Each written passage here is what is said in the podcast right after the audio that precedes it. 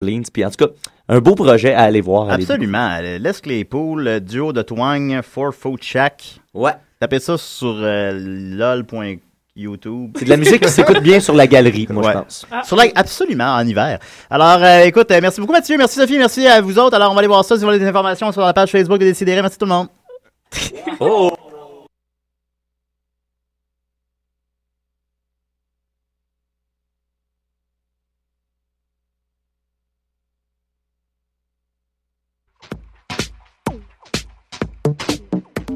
À ce sixième épisode d'Objectif numérique intitulé Passer en mode manuel. Objectif numérique est une émission en balado-diffusion ou podcast où l'on aborde le sujet de la photographie tant pour les débutants que les plus expérimentés. Au menu aujourd'hui, dans un épisode totalement déjanté mais non moins sérieux, les modes automatique, semi-automatique et manuel des appareils photo, la photo artistique avec un appareil compact. On va répondre à vos questions et vous présenter des sites très utiles.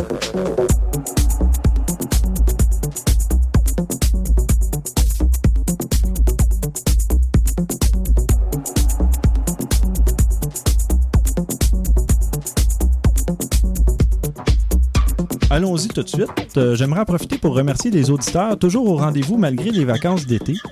On a franchi le cap des 16 000 écoutes depuis que le podcast existe. Yes, yes. En, en quatre mois d'existence à peine. Donc, euh, on est maintenant aussi listé sur le site euh, podcastfrance.fr. Alors, euh, merci à eux de nous lister. Yay. Euh, on a reçu des questions aussi. On a une question de Patrick de Lyon en France qui nous a rejoint par courriel. Patrick se demande quelle est la différence entre un objectif avec stabilisation et un boîtier avec stabilisation. Euh, on a aussi une question de Dimitri Nyoso-Bantu euh, via Twitter qui se demande si on doit calibrer l'écran d'un iMac ou si la calibration par défaut suffit. Donc, euh, on aura le plaisir de répondre à ces deux questions en cours d'émission. Sans plus attendre, euh, on y va. Euh, L'équipe habituelle est présente, c'est-à-dire Christian Jarry, François Blanchette et moi-même Stéphane Vaillancourt. Bonjour messieurs. Bonjour. Bonjour. Et euh, ce soir, on a un invité, Pascal Forget. Merci de m'avoir permis de sortir. Oui. Donc, euh, Pascal est chroniqueur techno à l'émission Les Nerds à Z-Télé. Euh, salut, bonjour à TVA, au Code Chastenay, blogueur sur technostérone.net et chroniqueur techno tous les jeudis dans le Journal de Montréal. Ça va, j'ai pas rien oublié? Mais il y a aussi euh, que je suis une personne sympathique, euh, attentionnée, tendre, que j'ai un chat, et puis euh, que j'aime la nature, le bon vin, les soupers entre amis, euh, ce genre de choses. Parfait. Excellent. Pascal est disponible sur le réseau contact. non, écoute, j'ai, non, on, non, on donnera les sites plus tard. Ben, euh, dis-moi donc, euh, Pascal, toi, qu'est-ce qui t'a amené à, à faire la photo? Qu'est-ce qui te branche dans la photo euh, exactement? Ben, c'est d'essayer de, de conserver des moments qui autrement seraient disparus ou tout simplement vous permettre de, de- de mettre dans un appareil une vision que tu as de quelque chose. Une affiche que tu trouves rigolote, un portrait, un sourire que tu trouves beau. Euh, j'ai- J'aime beaucoup les portraits, pour autant les paysages. Euh, mais quand tu connais quelqu'un, tu vois un sourire chez quelqu'un, bon, euh, peut-être pas ton sourire en ce moment. ah, peut-être là, peut-être celui-là, par exemple. c'était bien, visualiser, visualiser, c'est un beau sourire qui vient de se passer, mais j'aurais pu mettre la photo en ligne. Mais là, non, parce que j'avais pas d'appareil photo. Mais c'est un beau défi, je trouve, de- de- d'essayer de, capturer un sourire particulier de quelqu'un, une situation absurde, une affiche rigolote. J'aime beaucoup les affiches, euh, les, les photos. De... Puis là, tu t'arranges pour composer ta photo pour que ça mette en valeur un message absurde. Ou... Je suis un grand sentimental. D'accord. Et puis, euh, de quoi tu vas nous parler euh, dans cet épisode? Ben, il y a quelque chose qui, qui, qui je quand je t'en ai parlé, ça t'a fait rire et t'as dit, ah, voilà, je t'invite à l'émission. Je pense que c'est ça qu'il faut que je parle de, là. hein. Oui, oui, c'est ça. Euh, c'est les photos, les belles pelles sur Facebook. Vous savez, les photos, là, qui Ah, sont mal faites, pleines de pixels, avec un bras sur l'épaule de quelqu'un, puis tout le monde qui commente. Et belle ta photo! Wow! Quelle belle photo! Et là, tu te dis, mais qu'est-ce qu'il y a de beau dans cette photo-là? Encore une fois, c'est peut-être un beau moment, c'est peut-être un beau souvenir, c'est peut-être un, un party très extraordinaire. Mais maudit que la photo, ben c'est l'expression que tu as utilisée, il m'a- fait rire, Stéphane. Il a dit, la, la photo te fait saigner des yeux. Et là, tu dis, la photo me fait, c'est- comment tu me peux mettre une photo aussi moche d'un party? T'as pas pensé d'en prendre une autre, d'en prendre plusieurs, d'enlever les yeux rouges avec Non, mais je, je- je peux partir là-dessus sérieusement, là. un podcast entier là-dessus. Ou 12 photos de la même personne dans la même position ou quelque chose de Oui, même, là. Je te dis, pars-moi pas là-dessus. les photos sur Facebook, c'est horrible. Les, les- les photos d'enfants, c'est le fun. Une, c'est le fun deux, c'est le... Mais, mais 14! Ouais. Les photos de voyage, la personne a mis les 150 photos au complet sur Facebook de son voyage. Oui, oui, on Avec les quatre comme prises. Non, de la vrai. même chose. On comprend l'enthousiasme, à un moment donné, juste de filtrer, de créer une rareté. Oui, mais quand François met 150 photos d'un voyage, ce sont 150 photos bonnes et non identiques. Quand ça raconte une histoire, je pense que ça vaut. Tu peux mettre autant de photos que tu veux. Mais quelqu'un disait, euh, il parlait de comment ne pas, euh, quoi ne pas faire sur Facebook. Puis il disait, si un événement demande plus que 10 photos par jour, il y a probablement un problème.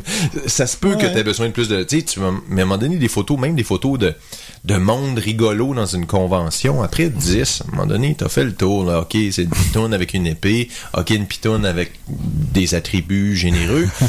Une autre pitoune dans un kiosque, un moment donné, ok, c'est correct. Peux-tu nous montrer des photos plus drôles, plus légères, plus. Pour, Tu, oui. veux, tu veux me couper? Oui, hein, je veux te- couper. te- Non, mais je voulais Ah! expliquer c'est quoi une pitoune à nos auditeurs français? Ah, une oui. pitoune, c'est une nana. Donc, euh, Une nana avec des gros nénés. voilà. Donc, euh, c'est dit. Une, une meuf. Euh, ben, une meuf, ça dépend t'es... euh, oui, Une belle meuf. voilà. Non. Une meuf vachement bien roulée. Voilà. Avec mon accent Eh ouais. français mauvais. Mais euh, pendant que tu prends une gorgée de ce breuvage, euh, Eh, écoute, Des ta, dieux. ta boisson Limonade. gazeuse est Limonade. extraordinaire. Limonade. Oui, c'est ça. euh, qu'est-ce que tu as comme équipement? De quel appareil euh, te sers J'ai un équipement assez généreux. euh, c'est la nature. Non, Oh, non, je la- parle de l'équipement photographique. Bon, ça, Qu'est-ce On, que c'est? on sent ici la le bon tangente goût, de l'épisode. Non, non, écoute, c'est très drôle parce que je me suis acheté un D40X euh, de Nikon. Mhm. Euh, je suis entré dans la religion Nikon. Enfin! euh, Oui, de- et de- voilà notre On l'applaudit d'époque. tous, Ouais, on l'applaudit. Ah Ouais. oui, oui. Merci, merci. C'est un choix déchirant. Euh, j'ai vraiment hésité plusieurs mois. C'est sérieusement quand j'achète des trucs, je, je prends énormément de temps. J'ai choisi la religion Nikon. Le D40X venait de sortir. Et je voulais comprendre comment ça fonctionnait. Justement, les modes automatiques, le Mhm. mode Mhm. priorité à l'ouverture, priorité. Et, et j'ai eu énormément de plaisir. Là, je me dis, waouh, je peux changer d'objectif. Alors, j'ai acheté un autre objectif. Et là, j'ai, waouh, 50 mm. Là, tu te rends compte qu'il faut tout le temps que tu sois à 2 km du sujet pour prendre ta photo. Là, oh, on va prendre un 35 mm. Finalement, on vend le 50 mm. Heureusement, ça se revend bien. Et là, là, tu te dis, ah, c'est merveilleux, un objectif fixe. Waouh! Tu connais ton appareil, tu sors ton appareil, tu sais exactement qu'est-ce que tu vas prendre en photo. T'as pas besoin de zoomer, d'ajuster. Le, le- le- Et là, à un moment donné, je me suis dit, mais c'est gros traîner ça.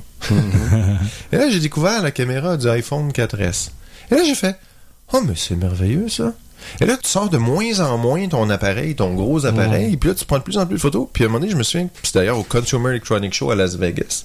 J'avais un collègue, Laurent Lassalle pour ne pas le nommer, qui prenait des photos avec son iPad. Et là, là, dans ma tête, quand j'ai vu, quand je l'ai vu sortir son iPad, j'étais, Trempé. j'étais vraiment là, je me disais, mais quel plouc! Et là, je vois que lui en transmettait ses photos instantanément. Il prenait sa photo, il était envoyé, il était déjà euh, transmise, il y avait déjà des commentaires, il y avait déjà des réactions de, de- des gens qui le suivaient sur Twitter, sur Facebook, sur son blog. Et moi, ben, il fallait que j'attende de retourner à l'hôtel, il fallait que je transfère les photos, il fallait que je les...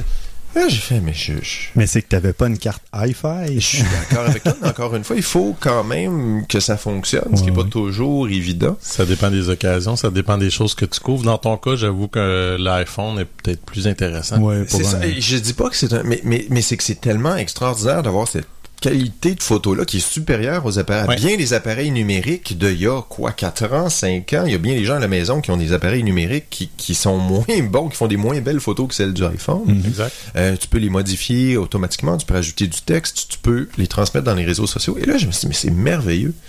Euh, Il y a Olympus qui m'a prêté une euh, OMD 5. OMD, de- de- euh, OM, euh, écoute, un nom extrêmement Ouais. complexe avec beaucoup de chiffres et beaucoup de lettres. On dirait que au Scrabble, tu préfères beaucoup de... de Au points. Scrabble, tu préfères Ouais. beaucoup de points.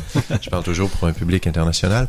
Et Et, mais encore une fois, ça reste gros. C'est un appareil plus compact, réflexe plus compact. En fait, c'est pas un réflexe, c'est un.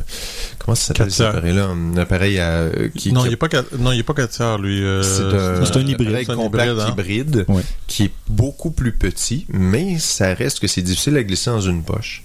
Euh, un des appareils avec lesquels j'ai eu beaucoup de plaisir, je- j'en ai essayé beaucoup, beaucoup, c'est le J1 Nikon.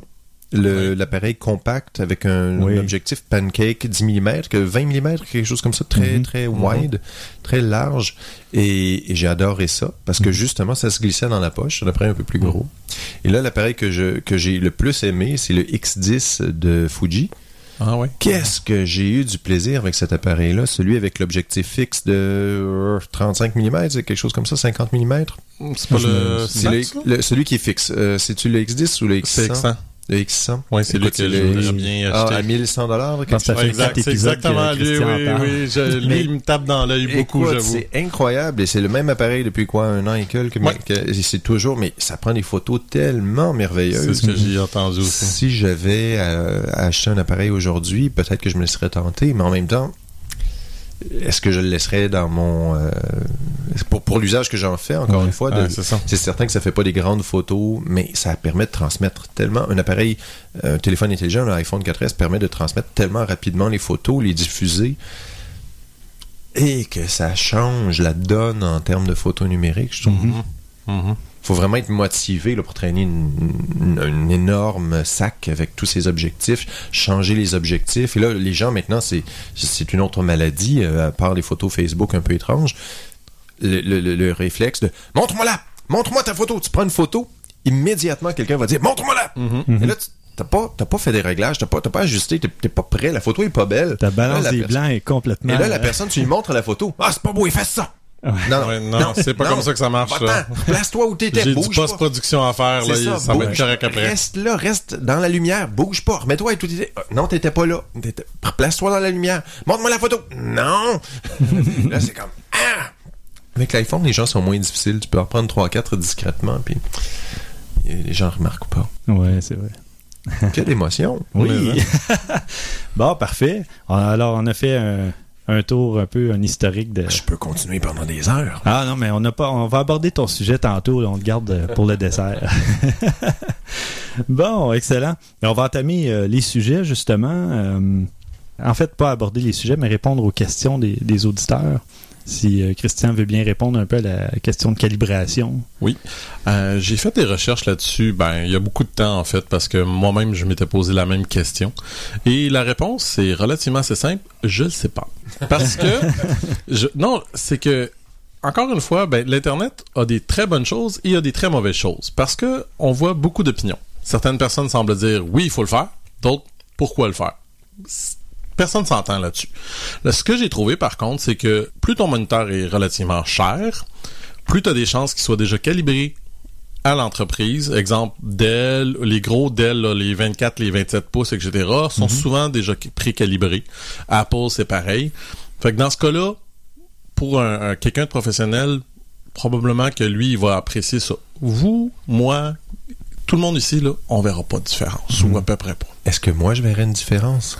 Ça dépend, as-tu des bons yeux? J'ai des très bons yeux. Peut-être, Non, non, mais c'est très drôle parce que moi, mon moniteur, j'ai installé un truc qui s'appelle F-Lux qui modifie la luminosité, qui modifie les couleurs du moniteur tout Ah. au long de la journée. Ah. Fait que quand tu te couches le soir, les lumières deviennent plus chaudes, deviennent plus jaunes. Ah. Le jour, ça devient plus bleu pour compenser.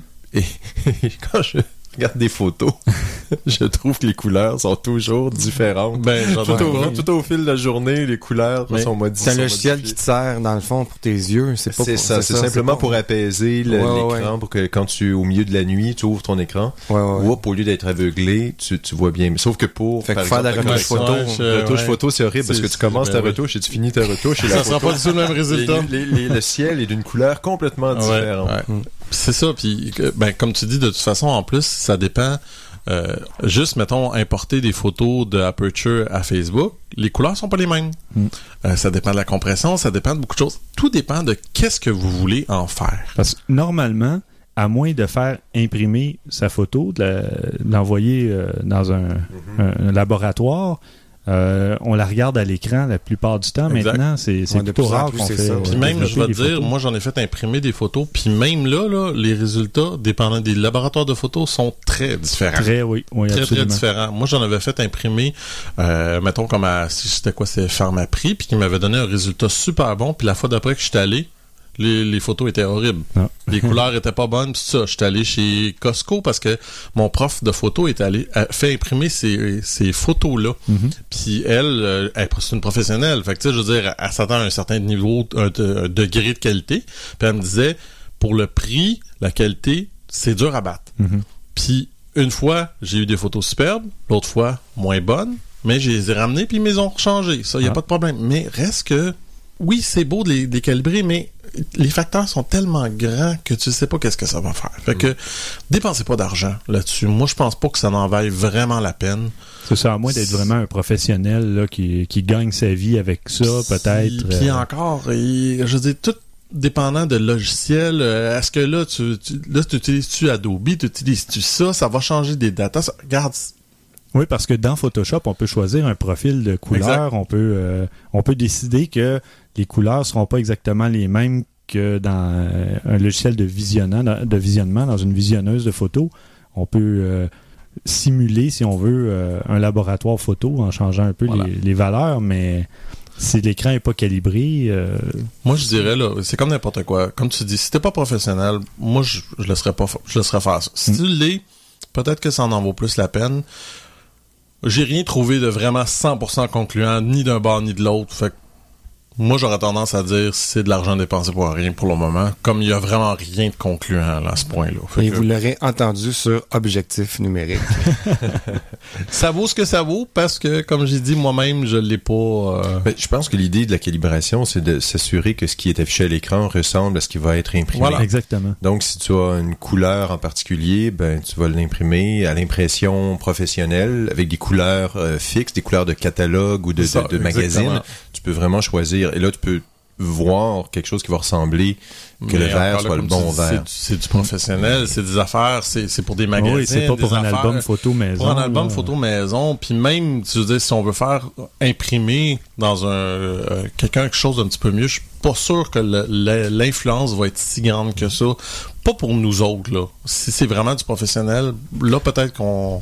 Mais c'est sûr que si sur votre moniteur, le logo de Facebook est un peu jaunâtre, Ouais, Il y a un problème. tire, tire sur le vert, peut-être qu'une calibration simple, peut-être que simplement regarder les réglages. Oui, jouer dans les réglages un Oui, peu, la- ça la- serait un la- départ, les- un bon les- départ. Les gammas, je crois, les gammas du moniteur sont peut-être faussés. un peu.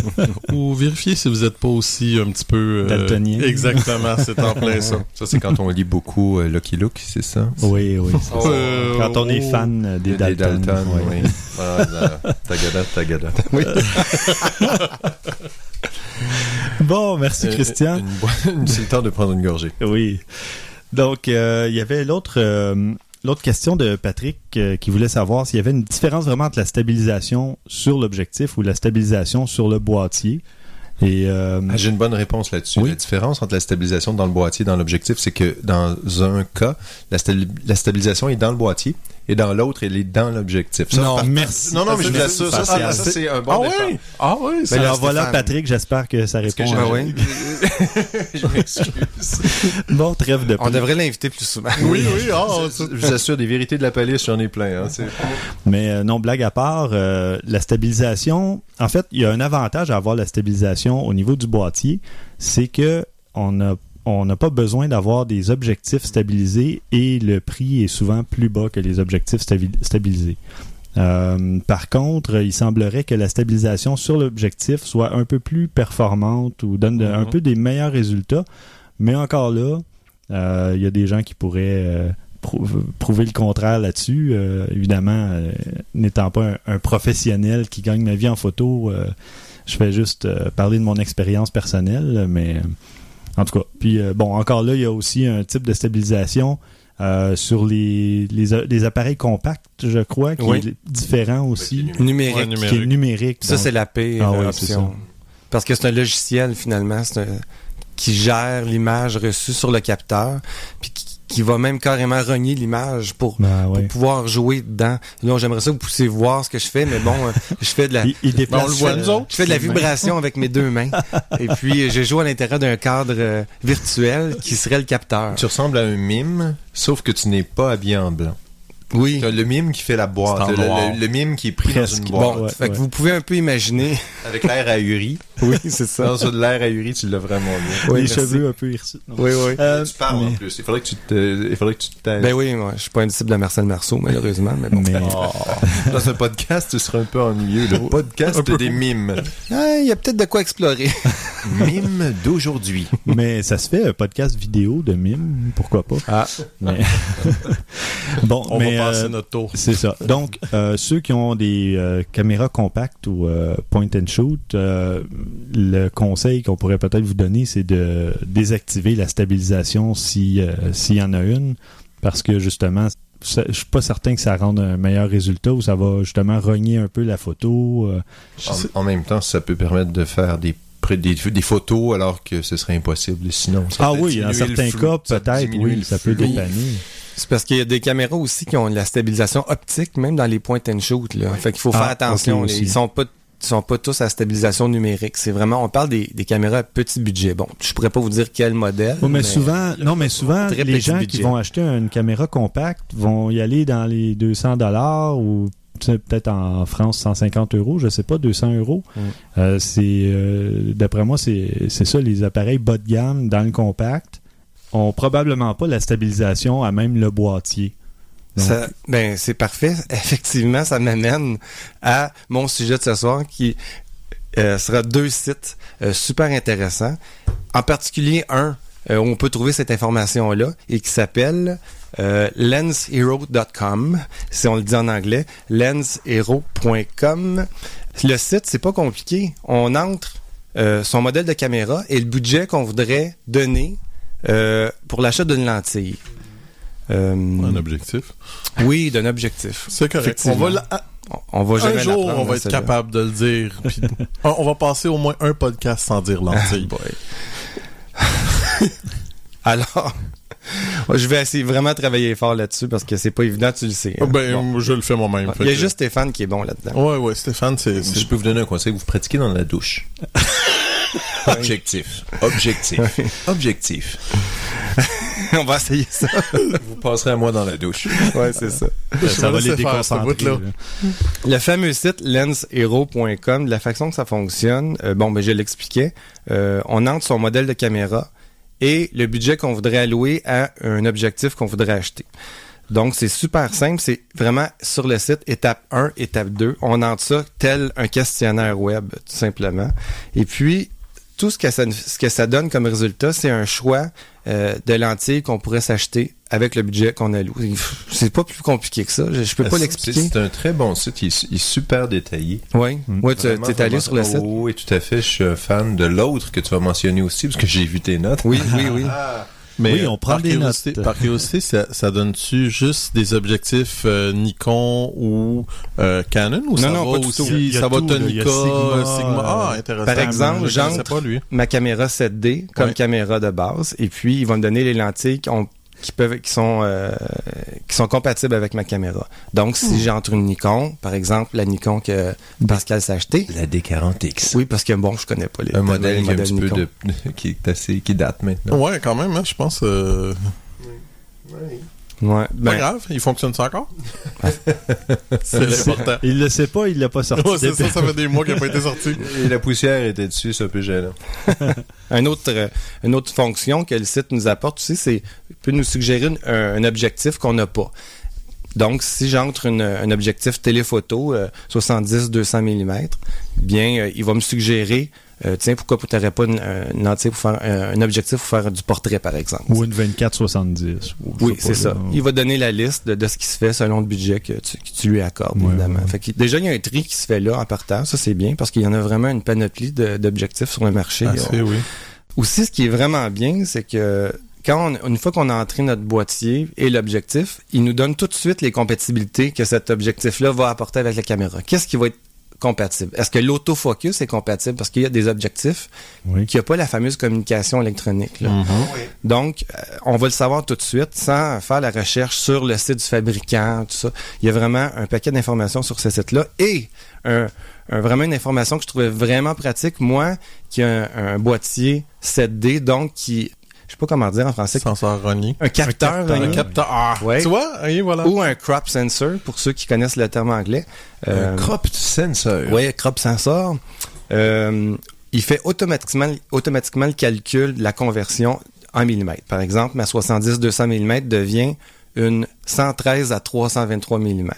C'est parfait. Là, je viens de tomber dans le 300 mm avec ma 200. Je le savais, mais là, je le sais exactement combien je suis à 323 mm. Donc, 23 mm de plus que je m'imaginais, ce qui est un, vraiment une victoire en soi. 23 mm de plus, c'est toujours apprécié. Ah, il paraît. Bon. Il y a 23 mm quand même. Fait que vraiment un site intéressant à voir. L'autre site que Pascal connaît aussi, euh, qui est très très bien aussi, ça s'appelle snapsort.com Et d'ailleurs, on met toujours les, les sites, les adresses et tout ça dans Oui, nos notes. euh, sur le blog. Maintenant, c'est la même chose que euh, les objectifs, mais c'est avec les caméras. Donc, on peut se magasiner une caméra sur ce site-là carrément avec un paquet de, de caractéristiques différentes euh, selon ce qu'on désire. C'est la page principale, c'est très très très convivial la façon que ça fonctionne. C'est vraiment facile. C'est zéro technique. C'est ça qui est bien. Ça donne le goût de l'essayer. C'est con, hein? C'est juste, tu arrives sur la page puis t'as pas besoin de l'info nécessairement, mais tu vas l'essayer. C'est super graphiquement réalisé. Au départ, tu peux déterminer si tu veux un appareil photo réflexe, un appareil photo compact, un appareil photo, euh, et, et à partir de là, on te donne des, on te propose des choix avec une note. Moi, j'aime beaucoup, beaucoup la Oh, note oui. parce que c'est complètement arbitraire, évidemment. Pourquoi c'est 87 Mais là, tu regardes une autre caméra, un autre appareil photo qui a la note 89. Et là, Ouais, c'est- ouais. Oh! Et là, tu as points. une comparaison détaillée de tous les avantages et de tous les désavantages de chaque appareil. Alors là, tu peux passer une demi-heure à comparer deux appareils. C'est- déchirant Ouais. ensuite. C'est vraiment une fonction euh, tripante pour la comparaison. Toujours sur la page principale encore, j'ai même pas encore fait une recherche là. Euh, tout de suite, j'ai le choix d'avoir des caméras pour débutants, des petites caméras portatives.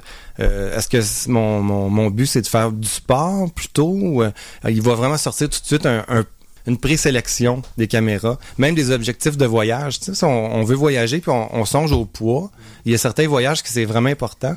Euh, ben, on, on tombe tout de suite dans la bonne section juste avec le premier clic. Ça, je trouve ça euh, vraiment génial. Euh, comme tu mentionnais, le, le rang qu'on- que les caméras obtiennent, ben, c'est selon leurs critères, mais ils sont vraiment poussés leurs critères. Là.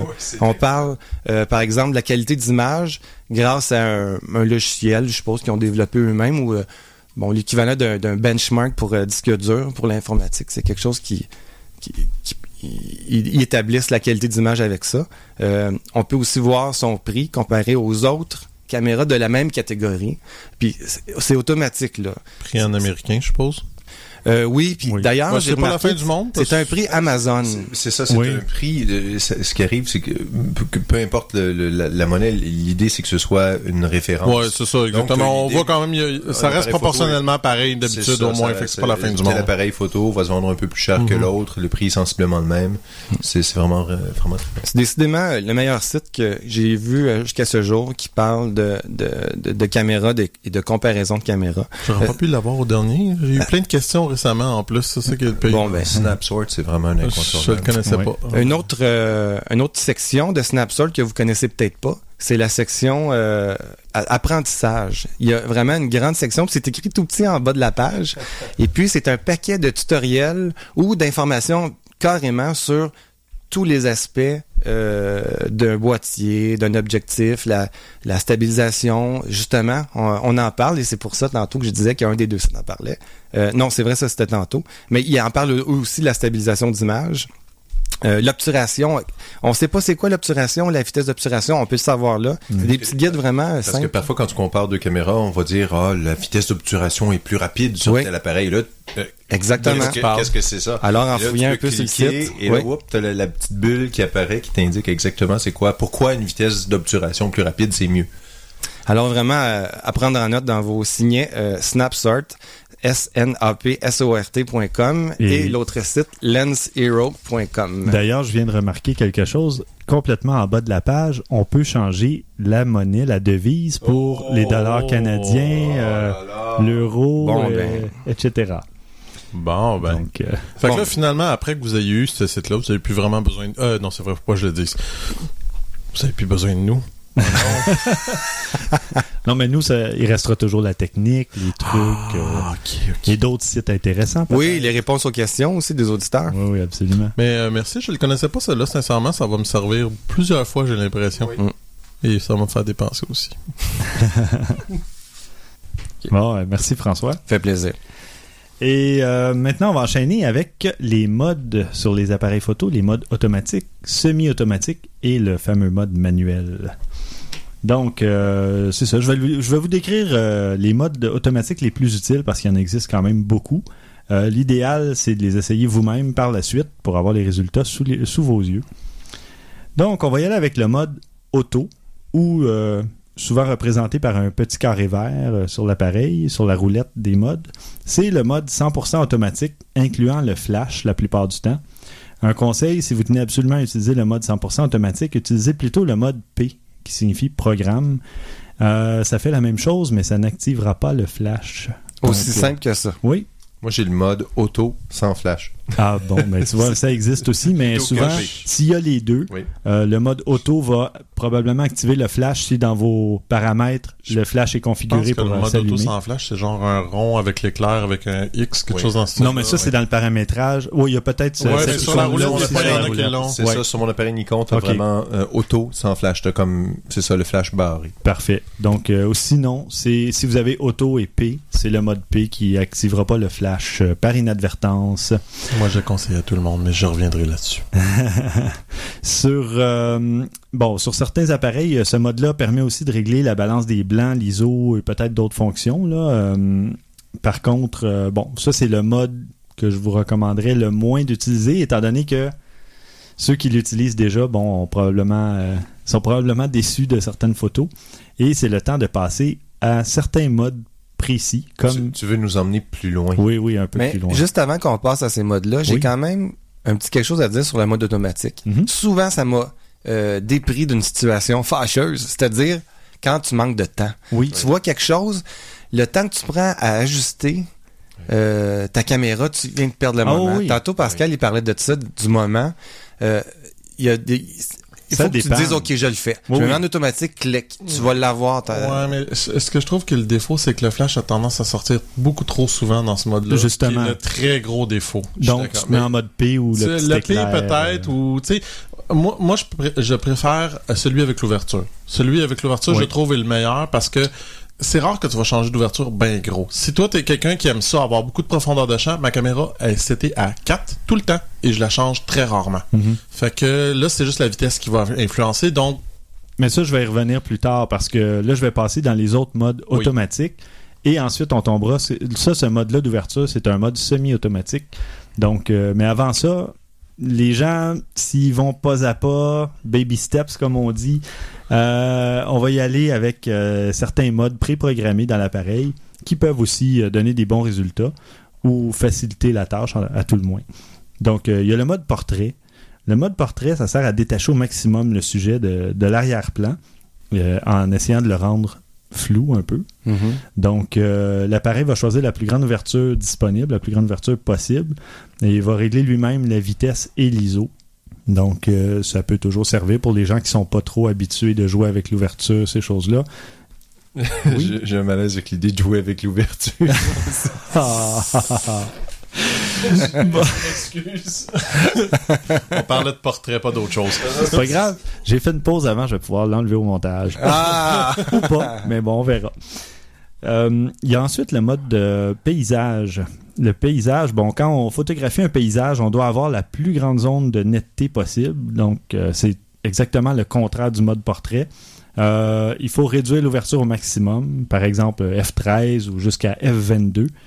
Et puis, euh, l'appareil va régler lui-même la vitesse et l'ISO aussi, mais à l'inverse, euh, proportionnellement à l'ouverture choisie.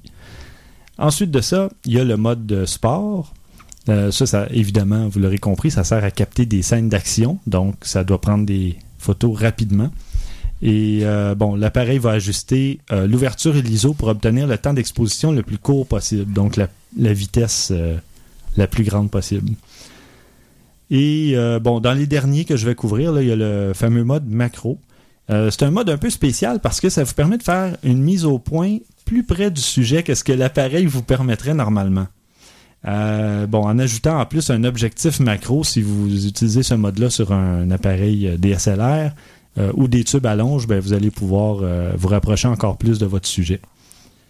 Bon, il existe encore plein d'autres modes. Il y a le mode nuit, le mode feu d'artifice, le mode plage, le mode neige. Écoutez, il y en a. euh, Ben, ben, Le mode plage, je pense que c'est pour la balance des blancs. oui, probablement. Ajuster, Euh, je l'ai même pas. Écoute, je m'en suis jamais servi. Et le, le mode feu d'artifice, ça, c'est particulièrement exotique. hein. C'est- faut vraiment, c'est une situation qui est tellement rare. Ouais, Je suis toujours épaté de voir ça dans les menus principaux des appareils. oui, oui. Mais euh, Il y a d'autres euh, situations comme ça euh, aussi que je me rappelle pas, mais que j'ai fait Ah, tiens. Il y, a- il y a un mode de. Plongée sous-marine. oui. exactement. C'est ce que j'allais dire. Il y a un mode Mais, mais ça, sous-marin. ça, on sait pourquoi. Mais- C'est que sous l'eau, les couleurs euh, n'apparaissent pas de la même façon. Mhm. Je pense qu'il y a une compensation de couleurs. Mais bon, il y a sûrement autre chose aussi, mais. euh, Ouais, mais de là à le mettre dans un menu principal, là, c'est comme. Mais c'est peut-être pas nécessairement dans le menu principal Ouais, de tous les appareils. Il faut peut-être fouiller un peu dans le. Ce qui est triste, c'est quand les gens activent ce mode-là par mégarde. Oui. Ça donne Et des, ben, les ça yeux peut de donner poisson. des résultats très amusants, par Les exemple. photos sont étranges. Et là, les gens se disent, mais qu'est-ce qui se passe? Comment je fais pour sortir de ce mode-là? Ouais. Puis euh, bon, euh, il en reste d'autres là, des un mode enfants et animaux. euh, bon, et j'en passe. Le mode enfant, je crois que c'est pas de flash et des couleurs douces pour prendre des photos de bébés Pour le- le teint de de teint de pêche de bébé. Bon, alors c'est tout pour les modes automatiques. Maintenant, les modes semi-automatiques, en fait, il y en a deux. Il y a le mode avec priorité d'ouverture. On va voir souvent AV chez Canon ou A chez Nikon pour aperture, évidemment, ou AV, c'est aperture value. Euh, bon, ce mode euh, bon, va donner justement la priorité à l'ouverture, ce qui veut dire que vous déterminez l'ouverture euh, à laquelle la photo va être prise. Par exemple, vous décidez que de la prendre à f1.8, ce qui est pratique pour avoir la plus petite profondeur de champ possible. L'appareil, ce qu'il va faire justement, c'est qu'il va déterminer la vitesse à laquelle la photo va être prise. Donc, et comme vous avez une grande ouverture, la photo va être- pouvoir être prise avec euh, une plus grande vitesse, donc moins d'effet de flou et euh, trucs du genre. Évidemment, tout dépend de l'éclairage. Et puis, ça peut aussi euh, déterminer l'ISO si vous, si vous êtes en mode ISO automatique, mais sinon, évidemment, c'est le mode AV ou A en priorité d'ouverture va pas automatiquement déterminer l'ISO comme les modes automatiques. C'est vraiment selon la préférence que, que vous avez déterminée. Ensuite de ça, l'autre mode, c'est le mode euh, vitesse, si on veut. Donc, euh, TV chez Canon pour Time Value ou S chez Nikon pour Shutter Priority. C'est pas speed. Ah, Ou. Mais j'ai toujours cru que c'était speed, mais je pense que c'est shutter. c'est shutter, t'as oui. raison. On sait la même chose. euh, ça revient, euh, écoute, c'est non, non, mais t'as raison, c'est shutter, mais j'ai toujours cru que c'était speed. Non, il n'y a pas de problème, ça veut dire la même chose de toute façon. Ça force l'appareil, en fait, à prendre un cliché à une certaine vitesse. Euh, bon, maintenant, pourquoi est-ce qu'on voudrait forcer une vitesse? Ben, euh, le premier exemple, moi, qui me vient à l'idée, c'est quand l'éclairage est insuffisant et que vous avez fait grimper l'ISO à 1600 ou même plus. Euh, parfois, bon, il faut se contenter d'une photo un peu plus sombre plutôt qu'une photo floue ou qui va contenir beaucoup de bruit. Si vous allez dans l'ISO euh, 12800, ben là, évidemment, votre photo va contenir beaucoup de bruit. Et parfois, ben, c'est préférable de réduire l'ISO et euh, de fixer une certaine vitesse à la limite. Euh, Vous pourrez toujours retravailler votre photo. Oui, c'est ça. Euh, c'est surtout son travail en RAW. Oui. Comme on parlait à la dernière émission, euh, ça, ça permet d'aller jouer avec l'exposition euh, quand même assez facilement. Fait que c'est mieux de sous-exposer d'ailleurs que de surexposer. Oui. On pourrait en parler de ça aussi à un moment donné. Mhm. Mais non, mais ah, très rapidement, c'est préférable de sous-exposer plutôt que surexposer parce que c'est plus Pourquoi? facile. Parce de- qu'il y a plus d'informations C'est ça. Euh, d'inscrites dans la carte. On peut jouer avec cette information-là. Surexposé, ben les blancs vont être brûlés. Euh, et Donc, puis ça, c'est l'information perdue. Exact. Mais en RAW, c'est assez surprenant, même en surexposé, que c'était capable de faire? J'ai sauvé quelques photos malgré tout en RAW, Oui, mais on s'entend surexposé, que c'est- puis ça paraît pas. On s'entend Je que c'est plus facile ou plus rapide quand c'est sous-exposé que surexposé. Il y a peut-être moins de travail à faire, euh, règle générale. Mm. Il sauve les photos. Je sauve les photos. Un Superman de photos. Not. Euh, sinon, euh, je sais pas, messieurs, avez-vous d'autres suggestions euh, Ben, il y par rapport au mode mode de- vitesse? Ah, au mode par- vitesse. Des, des exemples peut-être? Le mode euh, vitesse, c'est quand on va, absolument quand on veut figer l'action ou qu'on veut laisser un flou. Mm. Donc, moi, j'aime beaucoup, euh, par exemple, pour des photos sportives, justement, c'est une des composantes importantes pour t'assurer de trouver un- une vitesse qui, qui est suffisante pour figer l'action, mais qui, a- qui laisse passer assez de lumière pour que euh, la photo soit correcte. Tu peux toujours te mettre en mode sport si tu veux. Non. Oui, non, oui, je sais, mais avec le mode Non, non. de vitesse, tu peux tu peux jouer davantage oui, avec vraiment. les réglages. Euh, puis moi, je, je reviens sur le conseil. Personnellement, je, je suis un peu d'accord. Je laisse toujours l'appareil, j'essaie toujours de remettre l'appareil au mode automatique ensuite, qui donne la meilleure chance de capturer la photo. Oui, J'aime beaucoup aussi le mode automatique sans flash, Mhm. mais par réflexe, en pensant à le mettre au mode automatique, vous avez la meilleure chance. Si vous démarrez, il y a une soucoupe volante qui passe dans le ciel, vous pouvez sortir votre appareil, la démarrer, prendre la photo tout de suite, vous avez la meilleure chance de capturer la photo. Les, les- les processeurs des appareils, maintenant, l'analyse qu'ils font des photos sont tellement, euh, c'est tellement intelligent que ça va prendre une photo très vite, très bonne habituellement. Par la suite, vous pouvez ajuster les réglages, euh, mettre en priorité à l'ouverture ou à la vitesse. Très bonne suggestion. C'est Et finalement, on arrive au mode manuel. Bon, alors, le fameux mode. Non, le non, mode Pascal. joyeux, le mode joyeux. non, non, non, mais c'est sérieux. Le, Ah, mode, le mode manuel, je me suis toujours dit, je vais me rendre au mode manuel. Oui, c'est un objectif. Hein, C'est un, c'est c'est le cas de le dire dans le Oui. cadre de, de l'émission de photo, c'est un objectif à atteindre, mais c'est- il faut penser à tout, alors ça devient Oui. compliqué là. Ben, C'est ça. Ben, Ouais. En fait, le, le mode manuel, c'est celui où vous décidez de l'ouverture et de la vitesse euh, à laquelle la photo va être prise. Euh, par contre, euh, quand on parle du mode manuel, je parle pas de la mise au point manuelle parce que il faut faire, vraiment faire la distinction. On peut être en mode manuel et garder la mise au point ou le focus automatique. Donc, euh, évidemment, il y a des gens qui travaillent complètement en manuel, incluant la mise au point, mais euh, ça, c'est une autre histoire. C'est quand on a atteint quand même un certain niveau. Là, Et un bon. Et un Parce bon que moi, oui. j'utilise, je te dirais, le mode manuel 80% du temps sur ma caméra. Mhm. Mais le feu- Ouais, ben c'est une habitude. J'ai pris une habitude euh, après mes cours de photo. Ma, ma prof était très très stricte là-dessus. Elle me disait essayez de l'utiliser le plus possible. Puis c'est pas si dur que ça. T'as le pose mic qui t'aide à trouver dans le fond tes valeurs. Tu joues un peu avec. Tu Ça dépend ce que tu veux faire. Quand je fais, quand je veux faire vraiment artistique, c'est ça que je vais faire. Mais si je veux pour des enfants, tout ça, c'est là que je vais utiliser, comme je disais là, AV, parce que bon, moi je, je préfère l'ouverture. à l'ouverture. Moi j'aime ça avoir une certaine ouverture. La vitesse après on jouera après, c'est pas bien, bien grave. Mais d'ailleurs, c'est ça ce que je voulais suggérer à ceux qui aimeraient peut-être expérimenter avec le mode manuel. Quand vous commencez vos tests, mettez-vous en mode automatique ou en mode P, et appuyez à mi-chemin pour faire la mise au point. Et là, l'appareil va vous donner la vitesse et l'ouverture à laquelle la photo serait prise normalement. Puis vous pouvez toujours euh, jouer avec ces... reproduire ces réglages-là. Moi, Oui. je prenais souvent une photo.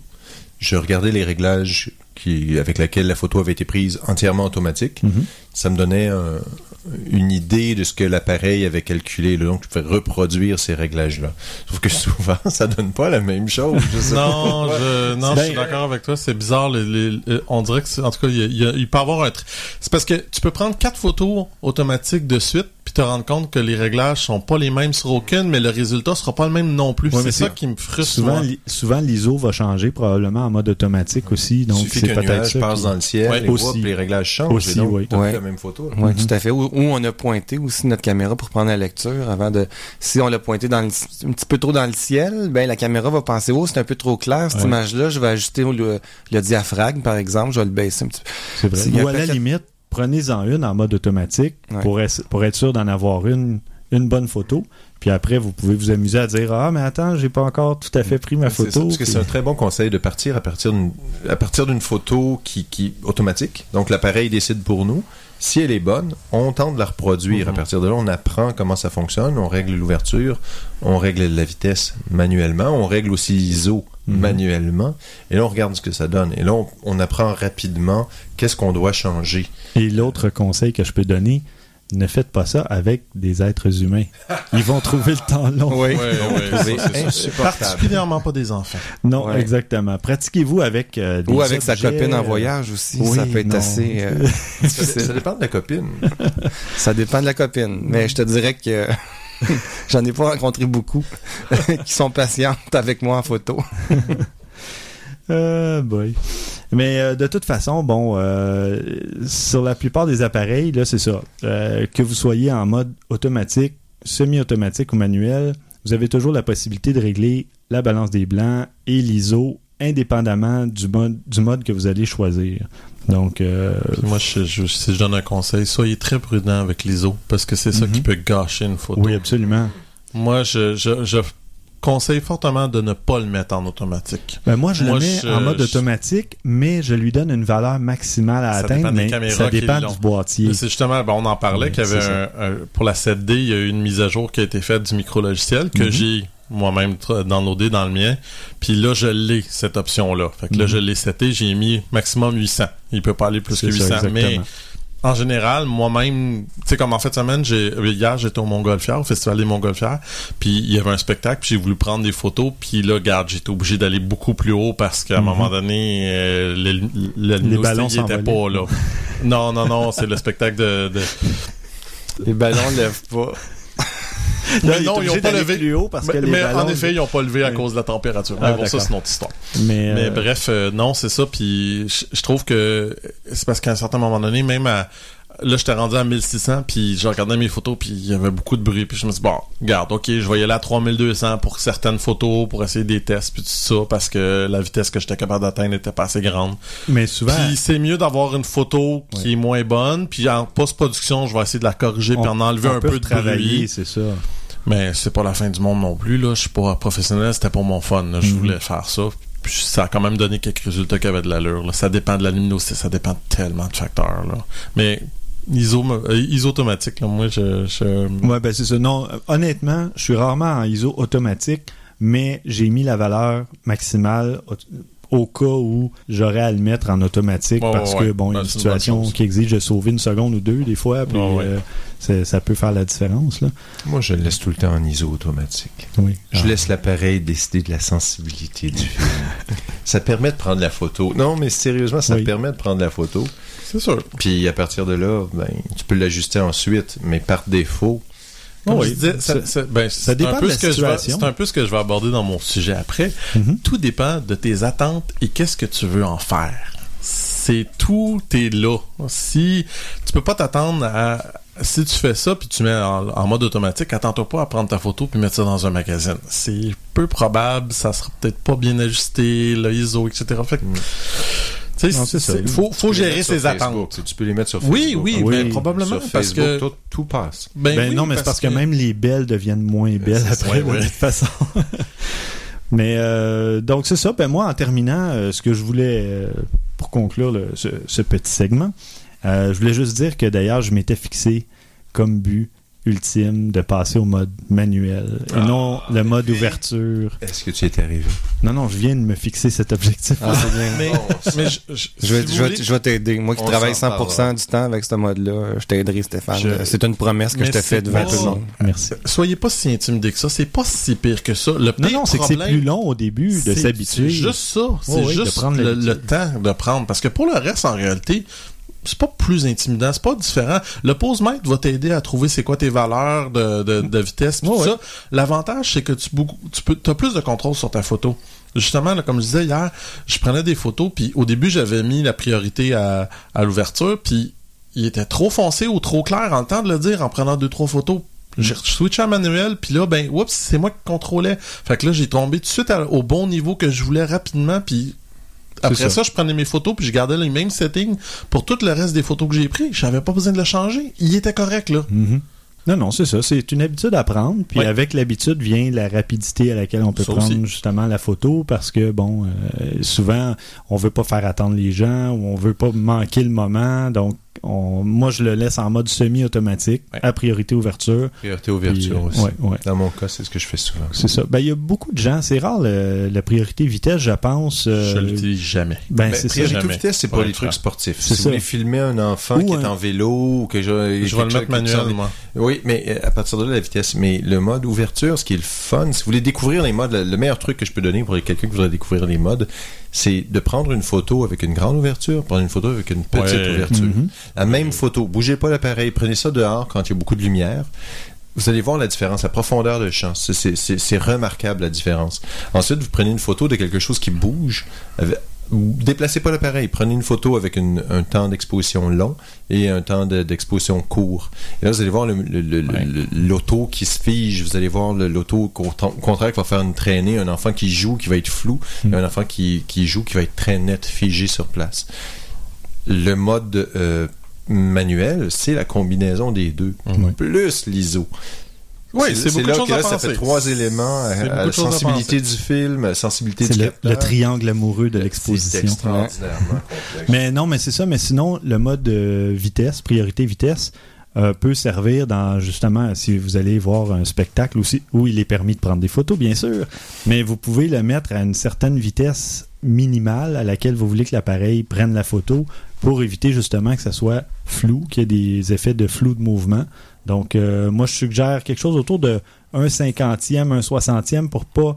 J'ai, ben, en tout cas, moi, dans mon cas, c'est pas mal la vitesse minimale à laquelle moi-même je je fais pas de, vibra- tu sais, de la vibration, Euh, le mouvement des bras. Encore Mm. une fois, par expérience, parce que c'est ça que j'ai pris comme photo hier, en, pas en bas d'un centième. Parce que le problème que t'as, c'est que oui, toi t'es stable, mais eux autres ils bougent. Aussi, ça dépend Fait des que là, de la ça fait un situation. flou, un flou sur les, sur les, euh, euh, euh, sur les musiciens sur le stage. Mhm. Fait que Mais même Moi, quand ça bouge pas, moi, euh, ou pas beaucoup, euh, Ouais, un- en- un un 50, cinquantième, un ça va. soixantième, c'est pas mal le minimum parce Oui. qu'après, c'est nous qui bougeons en, en opérant l'appareil, si on veut, en utilisant l'appareil. C'est pour ça qu'on n'utilise pas souvent le mode vitesse. Exactement. C'est compliqué pour eux. On a une idée de la profondeur de champ qu'on désire. Ça, ça bouge pas beaucoup à partir de quand on sait la, la- la profondeur de champ. un trentième, un quarantième, ça, ça prend ou un trépied ou un monopode, idéalement. Là. Ça prend quelque chose sur lequel tu peux t'accoter de façon plus solide pour être capable de rester stable. Puis même là, c'est pas évident. C'est vraiment pas facile.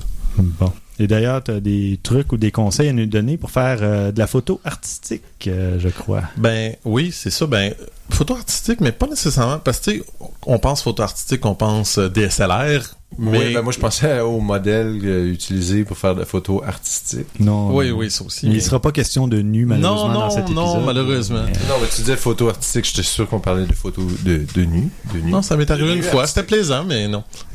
Euh, Est-ce qu'on peut parler de photos de nu? non, mais sérieusement, cette histoire ben m'intéresse pas de beaucoup. problème. peut-être euh, peut-être une autre fois. Ben, Est-ce qu'il y a quelqu'un autour de la table qui a l'expérience de photo de nu? moi, Ouais. non. Christian, oui. Moi, toi. Pascal? Moi, on m'a demandé tellement de fois de poser euh, pour des photos de nu. Non, mais est-ce que tu Oui, l'as oui. déjà fait? On parle d'avoir Non, l'expérience de la photo de nu. non? malheureusement, non. C'est dommage. Non, puis euh, s'il y en a qui sont intéressés à les voir, euh, ils sont sur mon Flickr, mais l'affaire, par contre, faut être abonné à Flickr. C'est juste, il y a des limitations par rapport à ça. Les photos nues, oui, on peut les voir sur Internet. Et comment, Mais il, si tu il- comment pas- il s'appelait? Elle. Ah, ah, j'ai eu peur. Ah, ok, d'accord. C'est un gag. je sais. Mais euh, non, euh, bref, non, ça, ça a été quand même... euh, C'était dans un vestiaire après une partie de Non, hockey. non, non, même pas. Même Dans pas. la douche, son boîtier était tropicalisé, non? Oh, tropicalisé. Oh, hey, t'as réussi à le sortir un deuxième son. Oui, je m'en suis euh, souvenu. Ouais, pas moi. Mais bref, euh, non, c'est ça. de- la photo artistique, c'est que même si on a un simple point and click, on peut quand même faire quelque chose d'intéressant avec. C'est pas limité à quelqu'un qui a un DSLR. Moi, je dirais le, le- le premier truc le plus évident, vous voulez faire de la belle photo, déconnectez votre flash. C'est très important parce que le flash part tout le temps. C'est Tout le flash, c'est mal. Oui. C'est pas que c'est C'est comme mal. croiser les effluves. Oui, c'est cela. Mais non, c'est pas que c'est mal. C'est le, le flash a la mauvaise habitude de euh, euh, remplir ta photo de lumière. Mais c'est pas toujours ça que tu veux faire. C'est ça qui est le problème. Parce qu'en plus, un flash mal contrôlé va éclairer, va trop éclairer ton sujet et va le- le- l'arrière-plan va devenir sombre parce Exact. que le- la vitesse de, de- Parce que l'ouverture se referme. Oui, puis c'est ça. Puis euh, la vitesse va être plus rapide, donc la lumière n'a pas le temps de se rendre jusqu'au fond, à l'arrière-plan. Donc, euh, Puis l'autre problème que tu as aussi avec le flash, c'est que tous les flashs ne sont pas égaux. Euh, particulièrement quand vient le temps des flashs de téléphone cellulaire. On parlait du, iPhone tout à l'heure, qui peut faire des, des photos quand même assez respectables, mais le flash du iPhone, il est fort, il est très fort. Puis il donne des couleurs très bleutées. Si vous êtes à un spectacle, puis vous voulez prendre une photo de la scène, le flash, là, ça sert à rien. Sauf à donner une belle petite lumière. C'est super cute quand tu vois ça, les- mais ça sert à rien. Vous éclairez la calvitie de la personne devant vous. C'est Ouais, honnêtement à peu près tout ce que ça sert. J'avoue Ouais. que je comprends pas, moi, quand t'es vraiment très loin de quelqu'un, ça donne à rien d'utiliser un Mm. flash. non, un flash a une portée d'à peu près quoi 3-4 mètres, Ouais, disons. c'est dans- ça. Ouais. Ouais. Puis ça, c'est les puissants, là. Ouais, c'est ouais. quand même, là. C'est pas. euh, Ben encore là, euh, sur- dans le Canon, là, moi, mon 580 EX, euh, j'ai l'impression qu'il peut se rendre peut-être à 5-6 mètres, là. Ouais, ouais, ouais, quand Ouais. même. Mon On pourrait voir ça sur, euh, certains sites. Ah, Mon mais- flash est plus gros non, mais là, on parle d'appareils compacts de toute façon. ouais. Sur les appareils compacts, on parle d'à peu près ça, 3 trois, mètres, je dirais. Là. C'est ça. Fait que, dans le fond, votre euh, flash va illuminer le visage, va enlever tous les ombres, va enlever des fois ce qui peut être très intéressant dans une photo. Fait que moi, je conseille, c'est une des premières choses que je fais, on désactive le flash. Mhm. Le deuxième, ça va paraître étrange, parce que c'est exactement l'inverse que je veux dire. On active le flash. Parce que quand il fait noir, vos points and click, leur sensibilité, leur ISO sont généralement relativement mauvais. Alors, c'est à ce point-là que quand il fait, vous avez pas assez de lumière, allez-y avec le flash. Là, ça peut devenir intéressant. Ou, si vous avez la meilleure alternative, avez-vous une flashlight? Une lampe de poche? Gênez-vous pas d'illuminer le sujet que vous voulez prendre en photo. Ça peut être utile aussi. On utilise qu'est-ce qu'on a sous la main, c'est sûr et certain. Fait que, tant qu'à pas avoir de lumière, c'est sûr et certain qu'on est mieux d'utiliser le flash. Mais si on peut s'en passer, on laisse faire. Euh, on prend plusieurs photos d'un- d'une même scène. Parce que c'est pas parce que euh, on regarde une photo, puis vous savez comme moi que un écran de 3 pouces, c'est pas l'idéal pour voir les détails. On se gêne pas. On a une caméra numérique, prenez-en des photos. Tu on peut penser que notre photo est au focus, que tout est correct, mais j'en ai vu moi des fois, là, ça peut être un petit détail, là, on a bougé un petit peu trop, puis c'est pas tout à fait au focus. Ça m'est arrivé que en profondeur de champ, je voulais faire un effet, puis le zoom, la profondeur de champ était tellement courte que il a focusé sur le nez au lieu des yeux, et là, oups, je me suis ramassé que euh, ça marchait plus, là. Hmm. Fait que j'en pas. Prenez-en plusieurs des photos. Puis le suivant, tout de suite après, on en prend plusieurs, puis on se met à genoux. On se lève. On monte dans une direction. On tourne des fois la caméra pour donner un peu de mouvement, que ça soit. On n'est pas toujours obligé d'avoir l'horizon droit. Des fois, ça peut être intéressant puis donner un peu de mouvement si on on voit un petit peu plus vers la droite ou un petit peu plus vers la gauche. Euh, prenez votre caméra euh, dans l'autre sens, dans le sens portrait aussi, ça peut donner des... Surtout pour des portraits, justement, ça peut être intéressant. Mais moi, le mode portrait quand on prend des portraits. c'est- bien ces concepts, hein, quand même. Je trouvais mais- intéressant. Je- J'avais jamais pensé à ça. Non, ça hein. sert aussi euh, pour l'architecture, les Ça, buildings. exactement. Mais, mais moi, j'ai pris même des paysages qui peuvent donner, si on a euh, quelque chose de très très long, ça peut être très intéressant de le prendre en portrait plutôt que de le prendre du mode paysage. Un autre des trucs, ben, il a déjà été donné, mais je vais quand même le répéter, euh, ce que Pascal disait, de prendre avec plusieurs settings, plusieurs euh, Paramètres. paramètres. exactement. Excusez, le mot m'a échappé. C'est très intéressant si on prend une photo à f8, euh, à, à f2.8 plutôt, à f4, f8, euh, f16.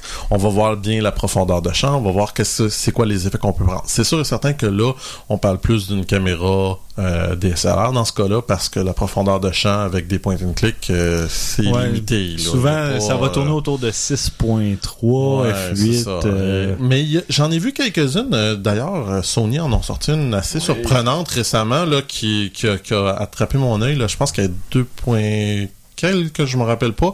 Elle n'est pas donnée, par exemple. On parle de 400-500 dollars. là. C'est assez cher, mais les photos prises avec euh, la profondeur de champ est surprenante. Sincèrement, c'est... L'ouverture est très grande. Et Le nouveau modèle RX100? de RX, euh, euh, il y a un R dedans. Ouais, Le je nouveau pense que modèle de Sony, il RX100. faudrait googler. googler. Mais c'est ça, euh, c'est sûr qu'il commence à y avoir quelques caméras là, qui prend. qui- avec lesquels on peut jouer un peu plus avec ça, là, mais disons qu'en général, c'est sûr et certain que c'est pas... euh, euh, on, on est encore un petit peu limité par rapport à ça. C'est la Sony RX100 et elle commence à f1.8 Ouais, jusqu'à c'est- 4.9. Ouais, c'est super intéressant ça pour une petite caméra parce que avec les objectifs qui sont dans ces caméras-là, c'est difficile d'avoir peu de profondeur de champ. Donc à 1.8, on va chercher à cause de la grosseur du capteur. Fait que on- Ouais. à 1.8, on commence à aller chercher euh, Là, quelque ça chose d'intéressant. Ouais, ouais. Parce que c'est ça, c'est difficile de faire un effet, un arrière-plan flou avec un appareil compact parce que c'est À cause, à cause de la grandeur du capteur. Ouais, c'est ça. Le, le capteur fait en sorte que même si on a une ouverture à 3.5 ou c'est Un, parfait exemple, c'est un iPhone, par exemple. Qui est à F2. Je pense qu'il est à 2.8. c'est Ça? dépend lequel. Ouais. Euh, le 4 est à 2.8, le, le 4S est à 2, je crois. Ouais, je pense. On va avoir une, 2.2 dans on va avoir une profondeur une mince seulement quand on tombe en mode macro avec ses. euh, Oui, c'est ça, qu'on soit très proche et, un- que l'arrière-plan soit loin, loin, très éloigné. Là, Là, on va avoir un effet un peu ça. de flou, mais sinon, c'est très difficile à faire. ben, c'est c'est normal. Ouais. Mm. Puis le dernier, ben, c'est, gérer vos attentes. Vous pourrez pas tout faire avec un point and click, c'est sûr et certain, mais ça veut pas dire que vous pouvez pas faire de bonnes photos pareilles. C'est pas parce que vous avez pas de flou que votre photo sera pas intéressante. C'est pas, euh, pas intéressante. C'est pas parce qu'il y a un peu trop de bruit que c'est pas une photo. Ça dépend toujours ce que vous voulez en faire. Mm. Euh, si vous voulez juste garder le moment, qu'elle ait trop de bruit, c'est pas grave, ça a aucune importance. J'ai pris des photos de dans le temps quand j'avais ma vieille caméra, ma XS, j'ai pris des photos du spectacle de danse de ma fille. Il y a tellement de bruit, c'est atroce, mais c'est pas grave. Je me rappelle du moment à cause de ça, malgré Mhm. tout. C'est ça qui est. On gère ses attentes avec ça, puis on se dit bon ben c'est correct, regarde. Il faut vivre avec les, les forces, les faiblesses de nos caméras. Si vous avez les moyens, allez-y. Vous allez pouvoir avoir quelque chose qui a du bon sens, c'est sûr et certain. Puis Ben- si vous en avez pas, c'est pas grave, parce que vous allez avoir quand même des photos. C'est ça qui est l'important. après Exactement. Puis, euh, ce qui est mon cheminement, ce qui est arrivé, c'est que j'avais justement un appareil compact. Puis un jour, je, je pouvais plus voir les photos que je prenais. J'étais vraiment insatisfait. J'ai dit là, il faut que je fasse quelque chose parce que bon, j'avais pas suivi de cours quoi que ce soit, mais je voyais bien que l'appareil en tant que tel, avait beaucoup de il y limitations. avait beaucoup de limites, puis c'est à un moment donné, la minute où je me suis procuré mon premier appareil, qui était un 450D de Canon, tout de suite ça a changé. Sans suivre de cours ou quoi que ce soit, j'ai vu la différence. Donc, en quelque part, si vous songez vraiment à faire de la photo, à- si vous voulez améliorer vos photos, c'est sûr qu'il y a un aspect théorique, il y a un aspect de connaissance et d'expertise. Mais oui, c'est l'appareil joue quand même un peu. là. Vous n'êtes pas obligé de vous équiper à. Non, Euh, dans- 405 dollars euh, en général, ouais, on est un- capable déjà de faire des très bonnes choses avec. Un appareil d'entrée de gamme, là, comme les Canon euh, 600D, là, les T3i, je crois, T4i. Ben, le T4i, c'est nouveau, c'est plus ouais, cher. il est 8 Mais le 900, je crois. T2i, T3i, qui sont les 550-600D, je crois, Mhm. euh, c'est des appareils qui, qui font très bien le boulot à vraiment un prix abordable, dans les 600 quelque chose comme ça. C'est ça. Ça fait pas mal le tour. euh, comme je dis, là, dès qu'on on, on est capable de gérer ses attentes, on est capable d'avoir quelque chose à notre goût. À, à partir de là, ben, si on va aller plus loin, ben, c'est sûr et certain que vous aurez pas le choix. Moi, je, je, je pense que je l'ai déjà dit auparavant, mais il y en a beaucoup qui disent que c'est euh, le photographe qui fait tout le travail, puis la caméra, c'est rien qu'un outil. C'est vrai, mais il y a des outils qui t'aident à mieux faire ton travail Exactement. tu sais, euh, oui, un travailleur de la construction est capable de te monter ta maison avec juste un marteau et un, un tournevis, techniquement. Est-ce qu'il va vraiment être efficace? C'est Et autre combien histoire. de temps ça va lui prendre? Exactement. fait que c'est, on peut pas penser que quelqu'un qui dépense euh, 10, 15, 20 000 dollars d'équipement, euh, c'est pas pour rien, là. Tu sais, j- j'en ai vu des vidéos sur Internet où ce qui disait, oui, oui, on va prendre une petite caméra point and click, on va mettre un, un caméraman professionnel, voyons, un photographe professionnel, excusez-moi. Puis, oui, les résultats sont mieux que ce que moi et toi est capable de faire, mais c'est pas pareil que quand il y a son équipement normal. C'est pas la même chose. Parfait. Maintenant, de retour à Pascal. oui, qui va justement nous reparler des fameuses photos Facebook. Qu'est-ce qui fait de Facebook? Qu'est-ce qui fait une belle photo, Pascal, d'après toi? Ben, une photo Facebook réussie. euh, J'ai beaucoup abordé le sujet tantôt. Vous pouvez réécouter le début du podcast. L'émotion t'étreint. Mais pour moi, ce qui fait une belle photo Facebook, c'est une photo qui parle. C'est une photo qui dit quelque chose. C'est une photo qui, qui, qui à les limites, n'a pas besoin de légende.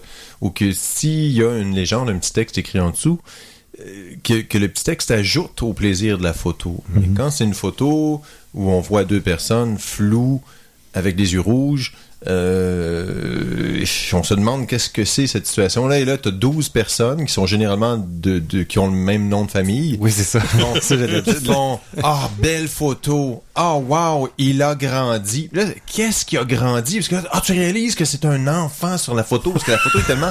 La, la masse informe qu'on voit, mal cadrée, c'est un enfant. Qui, qui bougeait, alors il est flou, alors on, on découvre que c'est un enfant et non pas un animal étrange avec un pyjama. Euh, et là, je me dis, mais c'est horrible. Et mets ça sur Facebook. Et, ah, s'il vous plaît, prenez une meilleure photo. Et là, je sais que je vais offenser des personnes parce que c'est vrai, c'est votre droit le plus entier. Vous pouvez mettre les photos les plus immondes de la planète sur votre site, c'est votre droit. Mais, mais pour les gens qui, qui vous suivent, pour les gens qui ne connaissent pas le contexte, pour les gens qui ne connaissent pas les personnes qui sont sur la photo, vous pouvez faire un effort. La nouvelle coiffure, moi, ça, ça- me fait toujours rire. Ah, tu as changé ta coiffure. Mais la photo est laide. La Oui. photo a l'air d'être prise dans un couloir. Euh, Fermez les fermez les portes de votre euh, les, placards, les placards à l'arrière. Fermez les portes de placards derrière vous. On voit des montagnes de vêtements. On voit des, des, des gens qui qui Qu'est-ce que c'est ça? De grâce, écoutez-nous. C'est de- Écoutez, réécoutez c'est un bon truc. Regardez autour quand vous prenez vos photos Oui. aussi. J'y avais pas pensé à celle-là, mais la photo, c'est pas juste le sujet que vous voulez prendre. Il y a quelque chose à l'arrière de la photo. et Ça là. peut être distrayant. et souvent, vous être- n'êtes pas capable de rendre l'arrière-plan assez flou pour que ça passe. C'est un truc, hein. Oui. D'ailleurs, c'est un truc. Ça, Ça, on n'a pas le choix, là. On a un background qui est vraiment pas de notre goût, mais on n'a pas le choix pour une question de lumière, de direction de lumière, tout. Là, on peut fermer, euh, on peut ouvrir plutôt le, le diaphragme, puis là, ça va rendre vraiment l'arrière-plan plus flou. Ça va aider. Ça va vraiment aider à sauver une photo. Mhm. Euh, puis regarde un petit truc que je donne comme ça rapidement. Euh, si on a des sources lumineuses assez intenses à l'arrière, un- une lumière, euh, n'importe quoi, Le soleil. quand, oui, le soleil, en mettant ça flou, ça va aussi élargir l'espèce de source lumineuse à l'arrière. Ça va donner des, des Ça va Moi, créer un halo, peut-être? ou un genre de halo. Ça va donner une belle source floue et ronde en arrière. Ça peut vraiment agrémenter une photo. D'accord. C'est c'est un, un- un fléau, je crois, sur Facebook. Les, les- les photos trop nombreuses, on l'a abordé, mais c'est tellement important. Si vous prenez beaucoup de photos, ce qui est important pour trouver la meilleure photo, mais il faut se rappeler qu'on n'est pas obligé de toutes les mettre dans Facebook. On peut choisir la meilleure photo, le, le meilleur portrait, les photos floues, on les garde pour soi. C'est un beau souvenir. Un petit enfant qui joue, qui est flou, ça peut être rigolo. C'est c'est un beau souvenir. Soyez critique. Mais- Soyez très Ouais. dur des fois Mais- avec vous. Ça peut Ben, être c'est intéressant. ça. Souvent, sur Facebook, je vais publier une, deux, trois photos. J'en ai peut-être pris 15 cette journée-là, 20.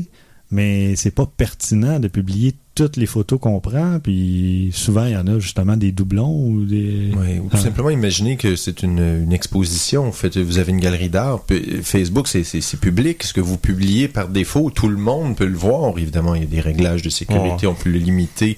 Personne ne le fait. Donc, ce que vous mettez sur Facebook peut être vu par toute la planète. Donc, s- imaginez que vous faites une exposition. Allez-vous vraiment montrer la photo ou quelqu'un un morceau de nourriture sur le coin de la bouche? Allez-vous vraiment montrer des... Pourquoi vous corrigez pas les yeux rouges?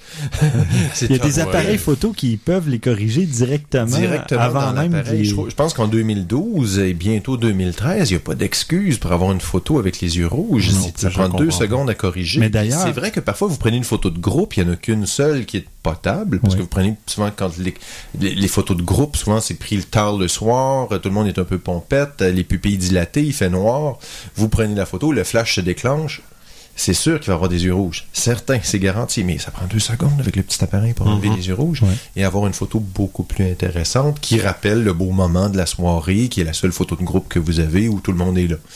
C'est ça. Ben bon, à part ce- ce- cette situation-là, justement, ce que j'allais dire, c'est que si on élimine le fameux flash automatique, Oui. on va éliminer aussi beaucoup d'yeux Sauf que parfois, dans les situations dans lesquelles les gens mettent des photos Facebook, c'est souvent dans des soirées, dans Oui, des événements, absolument. dans des fêtes, dans des, des, des- des endroits où c'est dans une pièce sombre, dans un bar, dans un restaurant. Mhm. Le nombre de photos de nourriture qu'on voit sur Facebook avec le flash qui se reflète. Et là, tout ce qu'on voit, c'est une espèce de masse lumineuse informe. Dans le pourtour de l'assiette. Et là, tout le monde, tout le monde qui, qui commente, oh, ça semble bon, oh là là, quel repas délicieux. Si seulement nous savions ce que c'est. si on avait une idée de ce que c'était. Tu viens de me faire penser à quelque chose qui me fait capoter, que je vois souvent aussi, des, des photos qui sont prises, euh, qui sont sur le côté. Tu sais, il y a des caméras maintenant qui, qui te permettent de ré- y- y remettre ta photo droite automatiquement. Oui. Mais même dans Facebook, tu peux le faire. Mais il y en a qui mettent leur photo sur le côté. Là, t'es comme, OK, euh, pourquoi? Ouais. Faut se pencher faut que la tu te tête. penches la tête pour voir c'est quoi la photo? J'avoue que celle-là, je l'ai jamais compris, moi. Ça, Je pense qu'ils comprennent pas eux-mêmes. Mais les gens c'est ça. commentent. Non, les gens mais- commentent. Quelle belle photo. Oh, wow, tu Oui, sembles avoir du ça. plaisir en vacances. Puis, mais je veux ça- dire, c'est un bouton dans Facebook, là. Tu pèses sur le petit bouton, puis, oups, elle est retournée droite, là. je, je- je comprends pas, là. Euh, comme tu dis, c'est c'est des photos que vous montrez de vous, là. Montrez que vous avez une certaine fierté, que vous êtes, tu sais, je sais pas. Je pense que les photos les plus tristes, c'est les photos de profil. Les photos de profil, je suis désolé, si une voiture et la photo que vous mettez, imaginez que c'est votre passeport. Imaginez, est-ce que quelqu'un penserait à mettre une voiture pour se représenter sur son passeport? Ou sur sa carte d'assurance maladie? Ou sur son... Personne ne fait ça. Mais sur Facebook, les gens vont mettre leur nouvelle voiture, Mm. leur sous-sol qui viennent de rénover, leur animal préféré, une photo de leur enfant qui vient de faire son premier pas. Mais c'est pas toi! C'est pas toi! Ce n'est pas Ouais, toi! Je, avec je- je ne connais pas ton enfant, je ne sais pas c'est qui. Et là, j'ai un enfant, et là, je me dis, est-ce que c'est Julie? Ouf, ça ressemble à son enfant. Elle vient d'avoir un enfant. Ouf, il y a de la- Il y a des chances. Mais là, pourquoi c'est pas Julie? Alors, on l'aime, votre enfant, c'est le fun, mais non, c'est pas, c'est pas une bonne idée de mettre ça en photo de profil. Je prends. Non, je vous assure, hein. Laissez-moi ici, là, revenez demain, je vais continuer de déblatérer là-dessus. Bon, vous allez faire je- pleurer Pascal, là. on, on va, on va t'arrêter, Pascal. S'il vous plaît. Ben, merci beaucoup euh, de ta visite. Ben, merci. Est-ce que je m'en tourne tout seul euh, au métro? Oui, Euh, à pied. Parfait. Oui. Où est-ce qu'on peut te retrouver? euh, Je pensais que sur- t'allais dire où est-ce qu'on peut te déposer au métro? Non, non, mais sur Internet, euh, est-ce qu'on peut te... PascalForgette.com. Vous pouvez me suivre sur Twitter avec jetweet.com. J'aime beaucoup ça, j'ai acheté le nom de domaine jetweet.com et euh, ça fonctionne bien. Donc, vous pouvez aussi chercher Pascal Forgette sur Twitter, sur Facebook. Ça me ferait plaisir d'être votre ami. T'es sur Google Plus aussi. Oui, malheureusement, j'ai pas consulté Google Plus et il semble que personne n'a consulté mon profil Google Plus depuis des, des- des longtemps aussi. ZTL, les nerds reviennent à partir du 20 août. Est-ce que le, le, le- on va tweeter en direct, ça va être fascinant. Et on va mettre des photos. Ah, Euh, Il y a aussi évidemment le Code Chestonné, une émission scientifique. Euh, allez, je, je, on peut pas dire que je m'ennuie. Et euh, technostérone.net, le blog, et Techno pour tous, le site euh, de mes articles euh, du Journal de Montréal.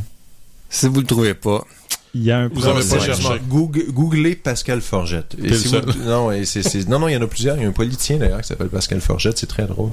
Et le pauvre arrive tellement loin derrière dans les résultats, il faut vraiment chercher pour trouver Pascal Forgette, le politicien. Pauvre lui.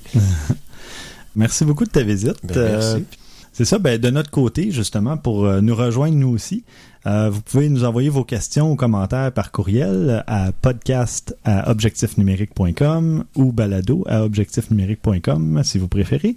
Vous pouvez aussi nous écrire via les réseaux sociaux. Euh, et nous suivre par la même occasion parce qu'on a beaucoup d'écoutes de podcast, mais euh, les, les followers, les abonnés, Les euh, il me semble que ça les suiveux Les en bon québécois, ça monte moins rapidement un peu. Donc, euh, si ça vous dit, euh, ça va nous faire plaisir de. On publie des, parfois des photos, des petits articles, des trucs et conseils, mais rien pour inonder votre mur Facebook ou votre votre fil. Sinon, euh, sur Twitter, c'est tout simplement au numérique. Puis, euh, c'est ça. Facebook et Google c'est tout simple. Vous cherchez objectif numérique. Donc, euh, finalement, si vous appréciez l'émission, euh, n'oubliez pas d'aller faire un petit tour sur iTunes pour nous donner une note. Euh, vous, ne, vous avez juste à taper quelques mots. euh, pas obligé que ce soit un commentaire de trois paragraphes. euh, trois, quatre mots suffisent. C'est surtout le fait d'avoir une note qui importe pour nous aider à grimper dans le palmarès des podcasts francophones. Vous pouvez mettre quelque- une mauvaise note et quelques mots d'insulte aussi. Mais non. Mais non, ça serait Mais non, si vous êtes rendu jusqu'à la fin du podcast et que vous mettez une- un commentaire négatif, vous êtes méchant. Vraiment méchant. Êtes une personne méchante. C'est pas des bonnes Et vos personnes. photos Facebook sont probablement moches. Sur cette réflexion, euh, merci beaucoup messieurs, merci François, Merci. merci Christian Merci. et à la prochaine. Merci. Merci Pascal, je t'avais déjà prochaine. remercié. Je vais me faire merci encore. À la prochaine.